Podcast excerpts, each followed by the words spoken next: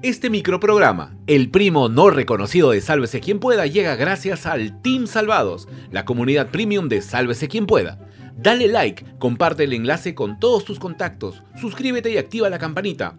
Vamos rumbo a los 100.000 suscriptores.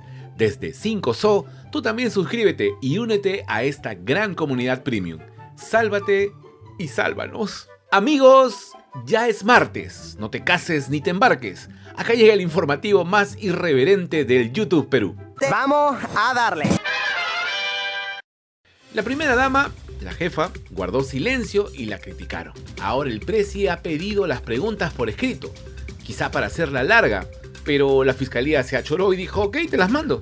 La fiscal Luis Taquire le remitió las preguntas que deberá responder en calidad de testigo en la investigación que se le sigue a Karelín López y a Bruno Pacheco.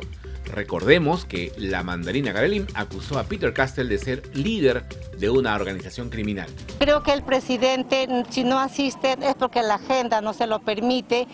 Así que por el momento no veremos al presi sentado declarando frente a un fiscal.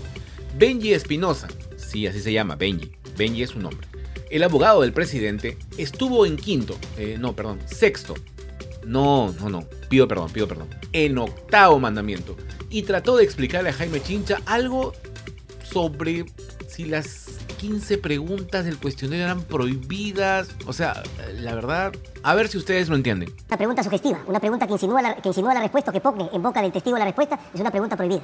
Una pregunta especulativa, que va a preguntar sobre hipótesis y no sobre hechos, es una pregunta prohibida. Una pregunta de opinión es una pregunta prohibida.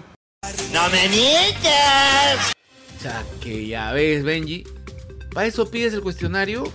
Si todas las preguntas son prohibidas, entonces mejor que no responda a nada, ¿no? Bueno, en fin.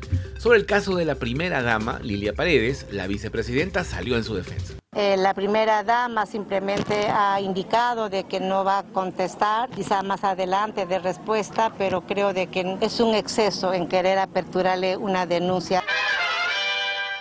Se ríen, pero es verdad, me dieron una lámpara antes que darme un biberón. Y así, Mari Carmen Alba contó un detalle poco conocido de su vida, que podría explicar el origen de su accidentado desempeño frente al Congreso. Así que vamos a hacer, es una junta portavoces severante.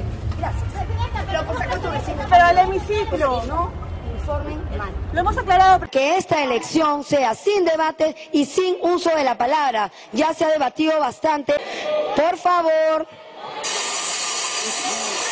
Desde Huancavelica, la patrona de todos, dijo algo así como que los congresistas son los únicos que trabajan en el Estado. Porque nosotros somos los verdaderos representantes del pueblo, ustedes. Te daré 10 chelines si puedes probarlo. En el multiverso de María Joaquina, las encuestas le sonríen y el pueblo la ama. Nunca antes el Congreso ha estado tan cerca del pueblo.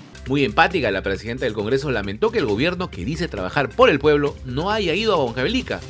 Que alguien le avise que el presidente Castillo sí visitó esa región hace menos de un mes, ¿ah? El gobierno del profesor sigue de espaldas al pueblo. Sí, ese que los eligió y por el que supuestamente están trabajando y bla, bla, bla, bla. Resulta que los empresarios de Gamarra están furiosos porque el Ejecutivo decidió no aplicar salvaguardia a la importación de ropa y acto seguido salieron a protestar.